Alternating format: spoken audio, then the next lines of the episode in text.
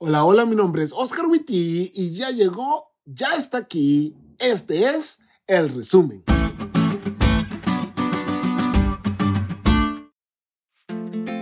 Feliz sábado, amigos. Después de una semana tan interesante como esta, me llena de alegría y de paz que el sábado con sus horas sagradas ya llegó. Y en esta semana aprendimos mucho a través de esta super lección. Así que sin más que hablar, vamos a repasar los puntos más importantes de esta lección. Punto número uno no todo lo que se comienza se termina. En una ocasión, una persona que acababa de entregar su vida a Jesús comenzó una relación con un chico de la iglesia a la que se unió. Grave error.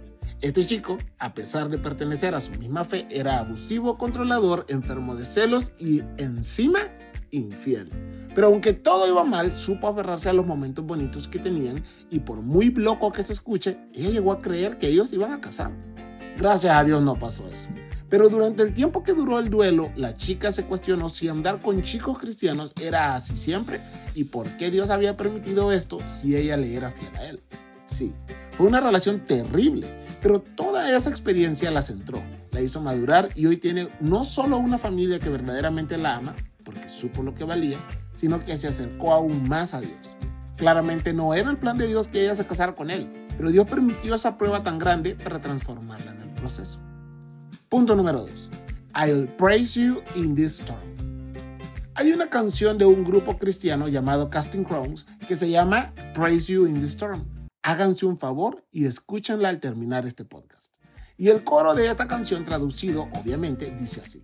Y te alabaré en esta tormenta y levantaré mis manos en adoración, porque sigue siendo el mismo, no importa dónde esté. Y cada lágrima que he llorado la tienes en tu mano. Nunca te has ido de mi lado aunque mi corazón está desgarrado, te alabaré en esta tormenta. ¡Wow! No solo es poéticamente precioso, sino que tiene un mensaje poderoso.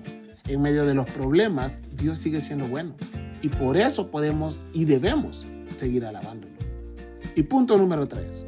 Pasas por los problemas para que empatices. Somos llamados a alcanzar al mundo, pero ¿cómo podemos alcanzar a un mundo al que no conocemos?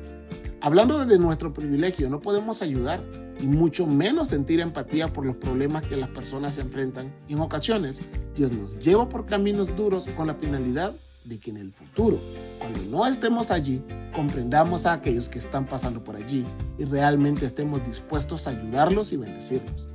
Este problema pasará, pero no lo olvides para que pueda ser bendición para los que transiten este camino después de ti.